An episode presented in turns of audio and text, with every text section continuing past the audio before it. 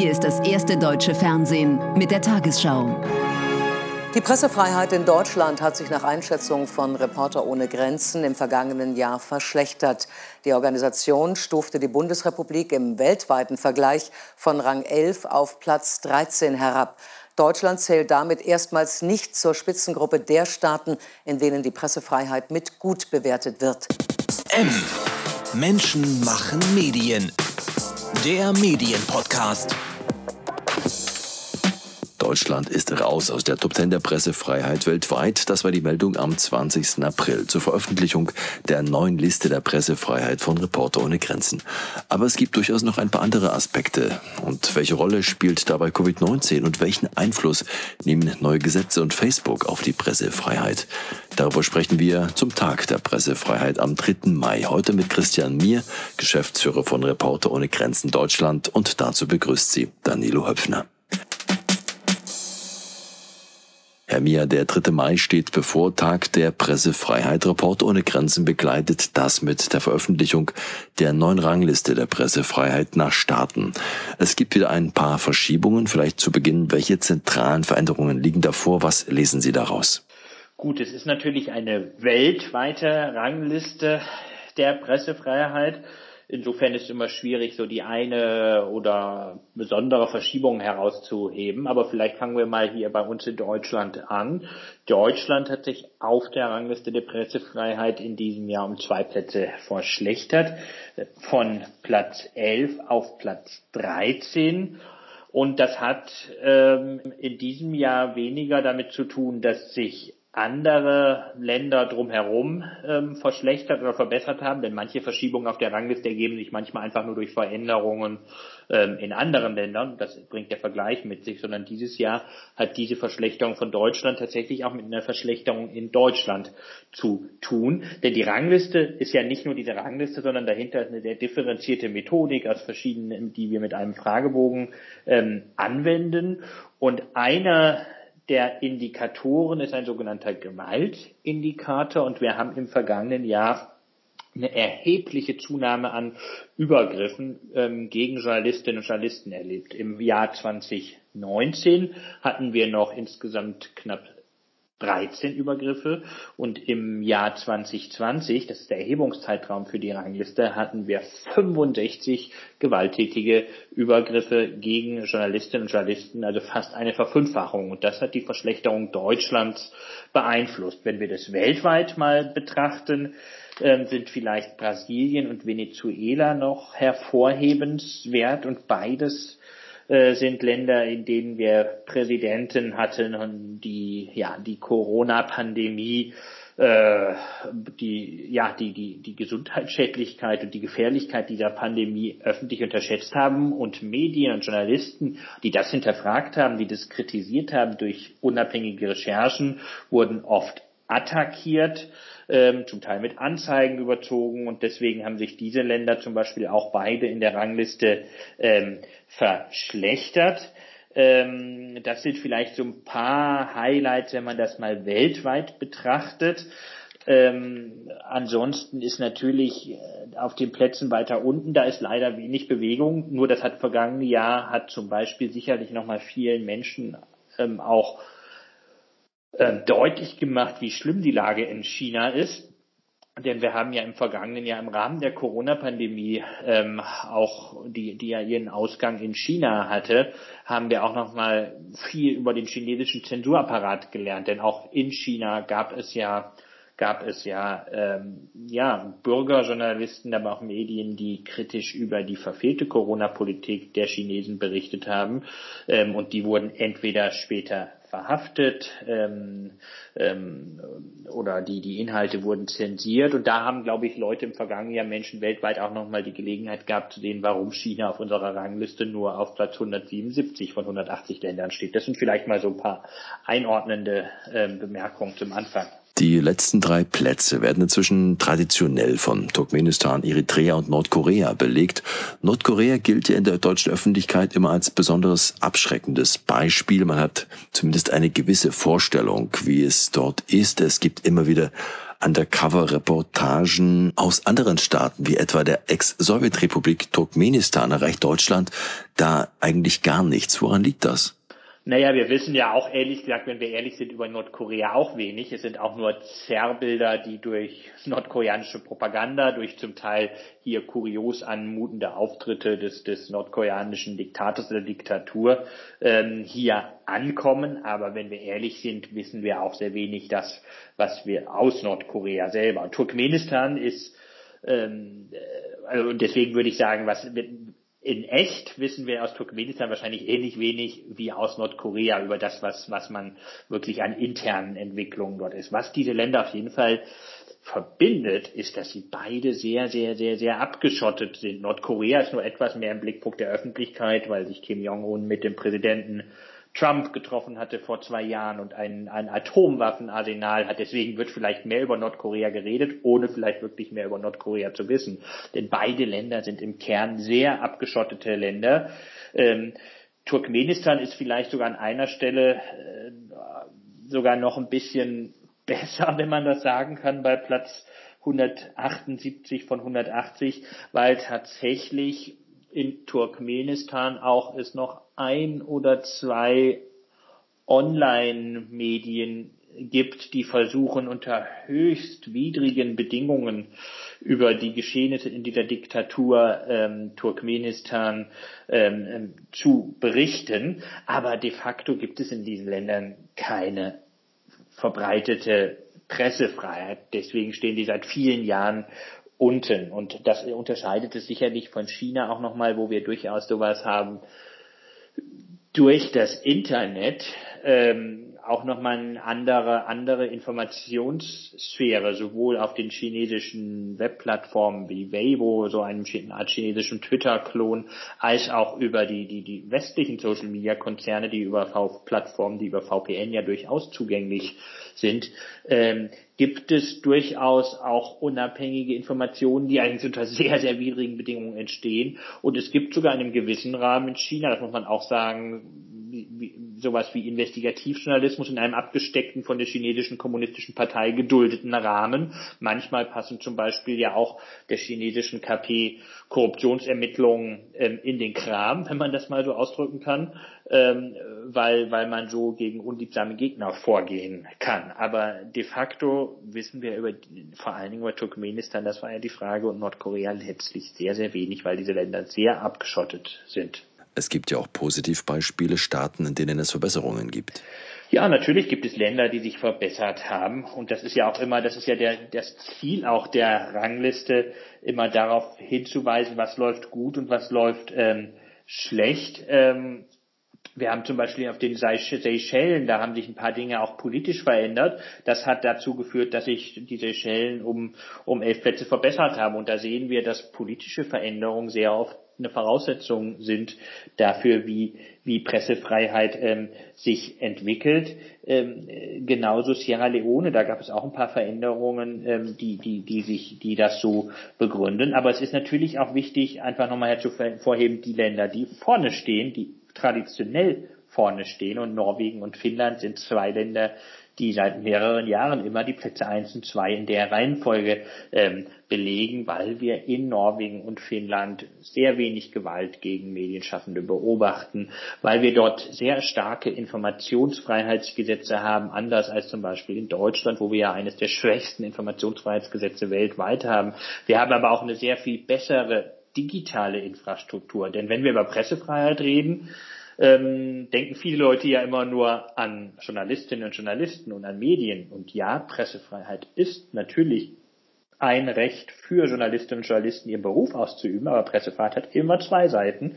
Es hat auch die Seite, ähm, Seite derjenigen, die Informationen konsumieren. Und da ist natürlich auch eine Voraussetzung, die Infrastruktur, und das ist heute in, in sich digitalisierenden Zeiten natürlich ähm, immer auch die digitale Infrastruktur. In Finnland gibt es zum Beispiel anders als in Deutschland ein einklagbares Recht auf Breitbandzugang. Und das sind Dinge, die, die auch erklären, warum diese Länder immer weit vorne stehen. Reporter ohne Grenzen veröffentlicht die Rangliste seit 2002. Es gab zwischendurch immer mal wieder Kritik an der Transparenz der Kriterien, nach denen diese erstellt wird. Ein anderer Punkt ist aber vielleicht noch wichtiger. Was hat denn die Rangliste bisher bewirkt? Staaten wie China, Syrien oder Nordkorea auf die hinteren Plätze zu setzen, hat diese bisher kaum beeindruckt, oder? Na, das möchte ich gar nicht mehr unterschätzen. Das kann ich mit einem praktischen Beispiel sagen. Also zum einen, zum einen wollen wir mit dieser Rangliste der Pressefreiheit provozieren, wenn man das mal so salopp aussagen. Wir wollen Diskussionen anregen. Und natürlich wollen wir, und das wollen wir weltweit ähm, machen. Wir wollen, dass weltweit Leute über Pressefreiheit diskutieren. Und in China, um mal bei China anzufangen, und dann komme ich zu einer eigenen Erfahrung in Saudi-Arabien mit unserer Rangliste der Pressefreiheit, ähm, ähm, in, in China gibt es die Global Times, das ist die Zeitung, die internationale Zeitung der chinesischen KP, aber es gibt auch noch eine chinesische ähm, KP-Zeitung in den chinesischen Medien, wenn wir die Rangliste der Pressefreiheit veröffentlichen, kommt nicht jedes Jahr, aber doch regelmäßig ähm, im, so alle zwei Jahre kommen auch Artikel, wenn China wieder schlecht gerankt ist, wo China erklärt, warum das, was wir hier sagen würden, alles nicht stimmen würde. Aber das ist eigentlich schon Erfolg, wenn sich ein chinesisches Regime gerechtfertigt sieht, zu verhalten, äh, weil man natürlich um sein Image besorgt ist. Und denn es ist natürlich für ein Image schädlich, wenn, wenn, äh, wenn man auf einer solchen Liste ähm, weit hinten steht.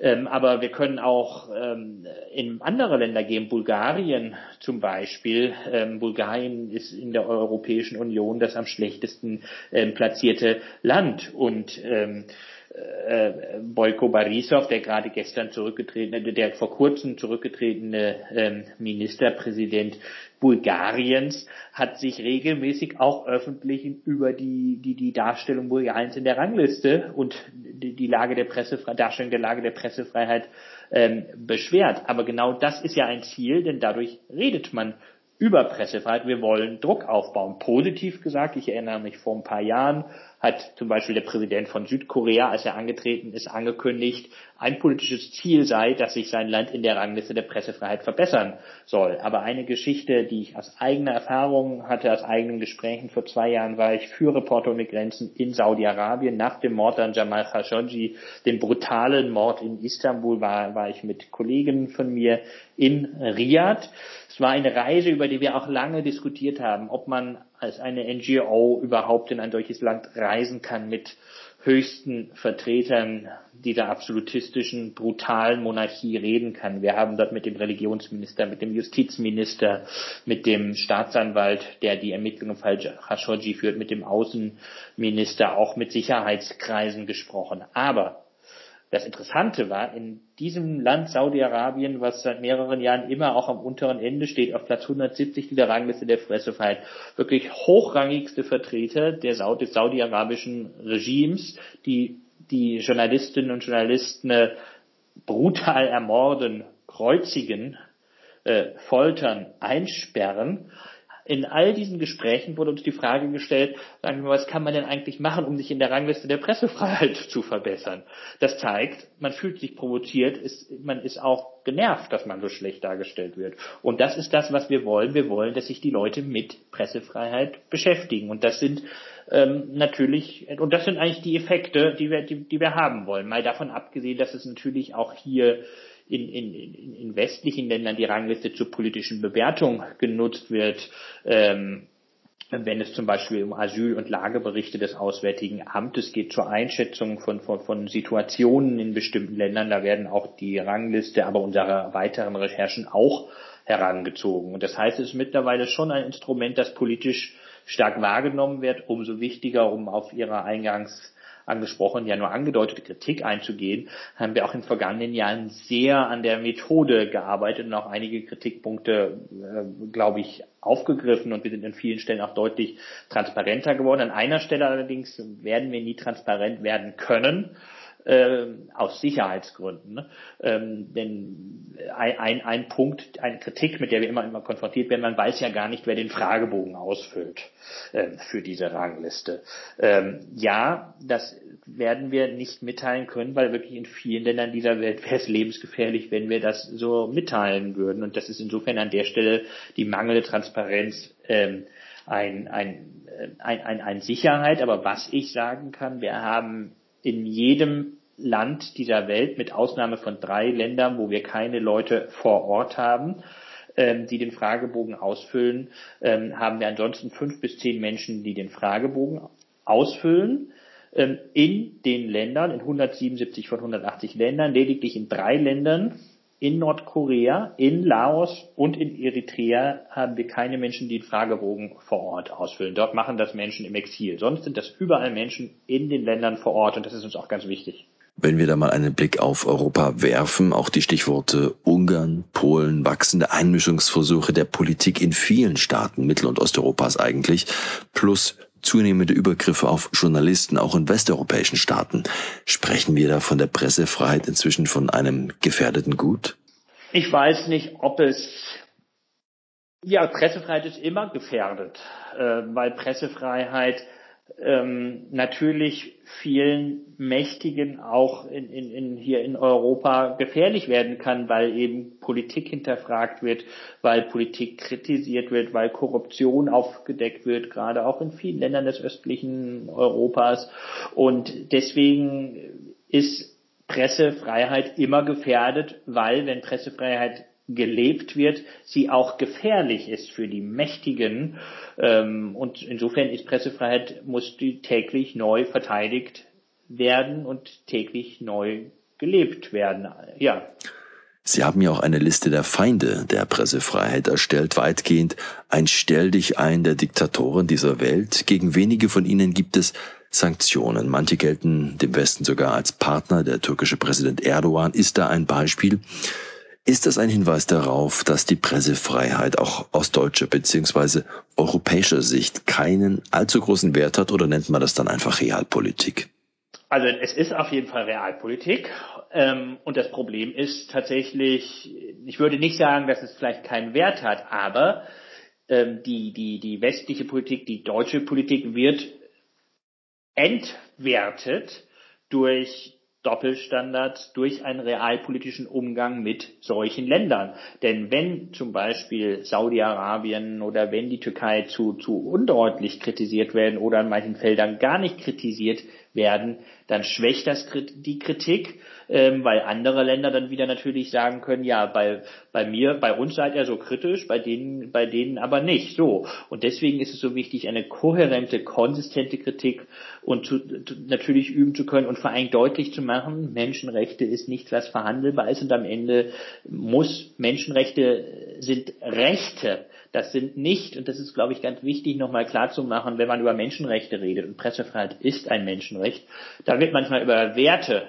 gesprochen, über Wertegemeinschaften. Nein, Menschenrechte sind keine Werte. Menschenrechte sind Rechte, und insofern ist Pressefreiheit ein Recht und zu dem sich eben fast alle Länder dieser Welt, sogar Nordkorea, verpflichtet haben. Auch Nordkorea hat die Allgemeine Erklärung der Menschenrechte unterzeichnet, tritt sie tagtäglich mit Füßen, verachtet sie, verhöhnt sie. Aber man kann sie erinnern und es ist nur ein Erinnern an die Rechte und es ist keine Frage von Werten und es ist kein westliches Konzept, sonst hätten diese Länder das nicht unterschreiben müssen. Niemand hat China gezwungen, die Allgemeine Erklärung der Menschenrechte unterschreiben zu müssen. Wir richten ja schnell den Zeigefinger ins Ausland, dabei haben Sie es ja eingangs schon erwähnt. Wir haben auch Probleme in Deutschland. Die Pressefreiheit hat auch hier Schaden genommen. Bei nahezu jeder Querdenker-Demo werden zwischen Journalisten angegriffen. Auch Polizisten wissen oft nicht mit freier Berichterstattung umzugehen und gehören auch immer wieder selbst zu Angreifern statt zu den Verteidigern der Journalisten. Was ist hier zu tun? In Deutschland ist tatsächlich, haben wir eine, im vergangenen Jahr ja wirklich eine Explosion, das kann man schon sagen, eine Verfünffachung der, der, der Drohungen und Gewalt gegen Journalisten äh, beobachtet. Und was wir eigentlich seit 2015 sehen, dass wir in vielen Bundesländern eine offenkundig überforderte Polizei sehen. Sei es Sachsen, sei es Hessen, sei es Baden-Württemberg. Es gab eine Weile mit dem Aufkommen von Pegida, wo das vielleicht als ein vermeintlich ostdeutsches Phänomen abgetan wurde. Aber nein, wir haben in fast allen Bundesländern ähm, hier in Deutschland oft eine überforderte Polizei, dass Polizei oft nicht weiß, welche Rechten, Rechte haben Journalisten und welche Pflichten haben die, hat die Polizei, die Aufgabenerfüllung von Journalistinnen und Journalisten zu schützen. Das heißt, hier muss in den Bundesländern die, die, das verschärft werden in der Ausbildung, ähm, auch in der Weiterbildung vor allen Dingen. Und da ist es,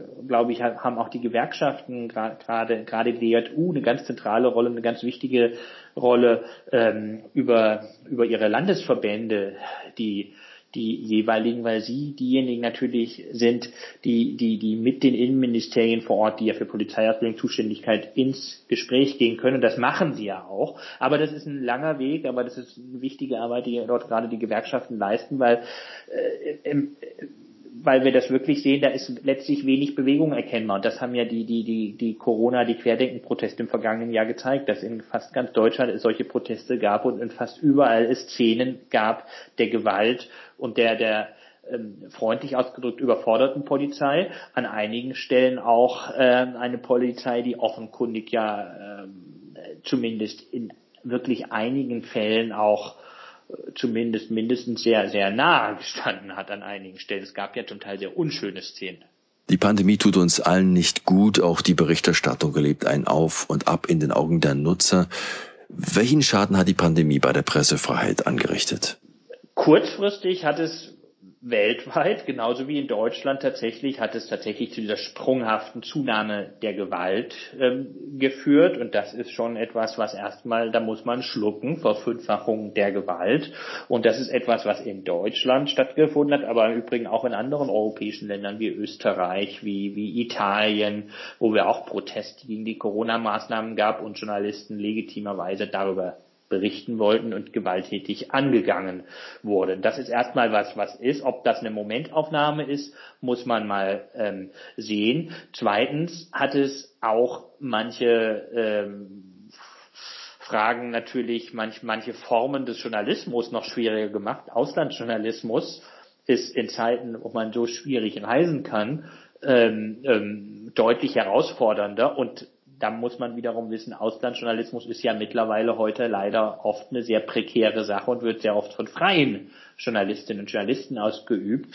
Nur noch wenige Medien haben wirklich feste Auslandskorrespondenten und Korrespondenten. Und wenn man weniger reisen kann, ähm, ähm, ähm, ist das natürlich problematisch, mal davon abgesehen, dass das natürlich dadurch dann wieder auch zu, zu schwindenden Einnahmen führt bei freien Journalistinnen und Journalisten. Und das ist, glaube ich, etwas in einer vernetzten Welt und dann bei einer solch globalen Krise, wie diese Pandemie das ist, das werden wir, glaube ich, erst, äh, erst später sehen. Aber positiv gibt es ja vielleicht auch was, denn positiv betrachtet hat ja auch im vergangenen Jahr war ja das Vertrauen in Medien in Deutschland so hoch wie noch nie. Und das ist, glaube ich, bei allem, was man klagt, muss man das auch mal auf der Haben-Seite sehen. Das ist eine parallele Entwicklung zu der Zunahme der Gewalt, die auch gar nicht widersprüchlich ist. Da muss man vielleicht nämlich deswegen auch mal mit der Gewalt natürlich sagen, das ist schlimm.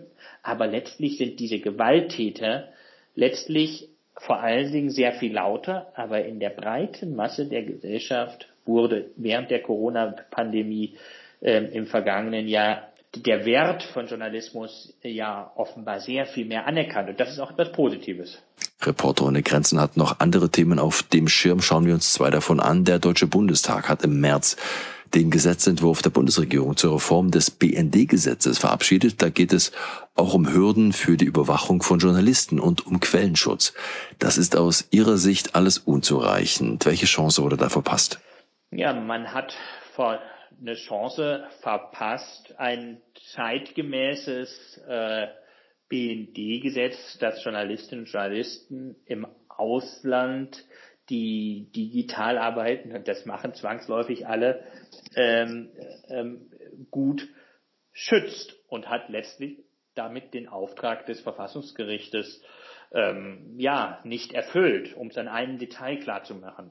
Ja, in diesem neuen BND-Gesetz wird zwar zum ersten Mal anerkannt, dass die Kommunikation von Journalistinnen und Journalisten, ähm, dass die Kommunikation von Journalistinnen und Journalisten geschützt sei, aber ähm, was nicht geschützt ist, sind sogenannte Metadaten, das heißt die Daten, die, die aussagen, wer wann mit wem wie kommuniziert hat, also die E-Mail-Adresse, die Betreffzeile, der, das Versanddatum von E-Mails.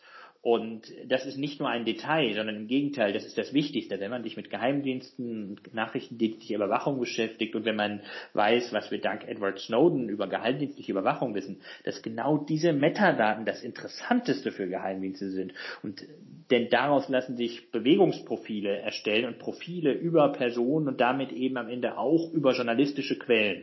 Und diese Metadaten sind weiter komplett ungeschützt im Rahmen, ähm, im Rahmen ähm, dieses BND-Gesetzes. Und deswegen überlegen wir auch bei Reporter ohne Grenzen erneut nach Karlsruhe vor das Bundesverfassungsgericht zu ziehen und gegen dieses Gesetz ähm, ähm, zu klagen. Sie haben bei der Pariser Staatsanwaltschaft Klage gegen Facebook eingereicht. Da geht es um betrügerische Geschäftspraktiken im Umgang mit Hassrede und Desinformation. Facebook habe zugelassen, dass sich Hasskommentare und Drohungen gegen Medienschaffende ungehindert verbreiten, so Ihr Vorwurf. Was erwarten Sie hier? Ähm, wir haben diese Klage in Frankreich eingereicht, klagen aber nicht nur gegen Facebook Frankreich, sondern auch gegen Facebook international äh, beziehungsweise gegen Facebook in Irland, äh, weil dort die europäische Zentrale äh, sitzt. Wir haben in Frankreich geklagt, weil im Unterschied zu Deutschland ähm, es in Frankreich es ein Verbraucher, sogenanntes Verbraucherstrafrecht gibt. In Deutschland sind ähm, und dieses Verbraucherstrafrecht ähm, ermöglicht es jedem Menschen, Verbraucherrecht individuell einzuklagen. In Deutschland ist das mit den Verbraucherzentralen ganz anders geregelt, wenn es Verbrechen, äh, ja, mögliche Verstöße gegen verbraucherrechtliche Vorschriften sind. Und nach diesem Verbraucherstrafrecht haben wir in Deutschland gesagt, die sogenannten, in Frankreich gesagt, die sogenannten Community Standards, also die Gemeinschaftsstandards, die regeln, was wie gelöscht wird, welche, äh, über was geredet werden kann, welche Inhalte zulässig sind oder nicht, ähm, sagen, haben wir in unserer Strafanzeige gesagt, Facebook gibt dort ein Versprechen, ähm, was es selber nicht einhält. Ähm, und das heißt, es wird, werden falsche, wurden im vergangenen Jahr Falschnachrichten, es wurden Desinformationen zu Corona verbreitet und dadurch letztlich Glaubwürdigkeit von Journalismus auch unterhöhlt. Und letztlich wollen wir Facebook daran erinnern, hey, ihr gebt Versprechen, aber ähm, ihr haltet die selber nicht ein. Und dieses, diese Klage ist letztlich, diese Anzeige ist letztlich eine strategische Klage, wie all unsere juristische Arbeit letztlich strategische Klagen sind, weil das für uns eine übergeordnete Frage ist. Das heißt, die Frage eigentlich, was ist Facebook im Kern für ein Unternehmen? Ist das ein Unternehmen wie jedes andere oder ist es ein Unternehmen mit einer öffentlichen Verantwortung? Und wir sagen natürlich zweiteres. Und wenn es eine öffentliche Verantwortung hat, muss es am Ende einer anderen Kontrolle unterliegen. Es ist nicht einfach nur ein Unternehmen, ähm, sondern es ist ein monopolistisches Unternehmen, das die Öffentlichkeit strukturiert und dann können die nicht einfach alleine entscheiden, was sie machen. Herr Mia, Pressefreiheit ist in der Wahrnehmung vieler Mediennutzer oft eine Angelegenheit von Journalisten und deren Problem. Ist die Bezeichnung Pressefreiheit eigentlich noch der richtige Name? Denn es sind ja nicht irgendwelche Freiheiten und Privilegien für Presse und Journalisten, sondern es geht ja um die Freiheit der Mediennutzer, sich frei und unabhängig informieren zu lassen. Streng genommen ist Pressefreiheit sicherlich ein verkürzter Begriff, der hat sich halt so eingeübt, ähm, eingefügt, aber als Reporter ohne Grenzen sagen wir deswegen auch schon länger, wir verteidigen eigentlich Informationsfreiheit und das deckt genau das ab. Christian Mir war das Geschäftsführer von Reporter ohne Grenzen. Wir sprachen mit ihm über den Stand der Pressefreiheit in Deutschland und weltweit. Empfehlen möchte ich Ihnen dazu auch einen Beitrag zur Pressefreiheit in Turkmenistan, dem Land auf dem drittletzten Platz der Rangliste, hinter China. Und auch das nur, wie Sie Christian mir gerade hörten, da es dort einen freien Mediendienst gibt, der im Exil erscheint. Und mit dem Chefredakteur dieses Mediendienstes, Turkmen News, sprechen wir über die Bedingungen der Berichterstattung aus einem abgeschotteten Land. Sie finden das Interview auf unserer Webseite mmm.verdi.de. Der Kollege Manfred Kläuber meldet sich dann nächstes Mal wieder mit einem M-Spezial-Podcast zur Rundfunkpolitik. Danke für Ihr Interesse heute. Alles Gute wünscht Danilo Höpfner. Das war M. Menschen machen Medien. Der Medienpodcast. Weitere Interviews, Reportagen und Dossiers aus der Medienwelt täglich neu unter mmm.verdi.de.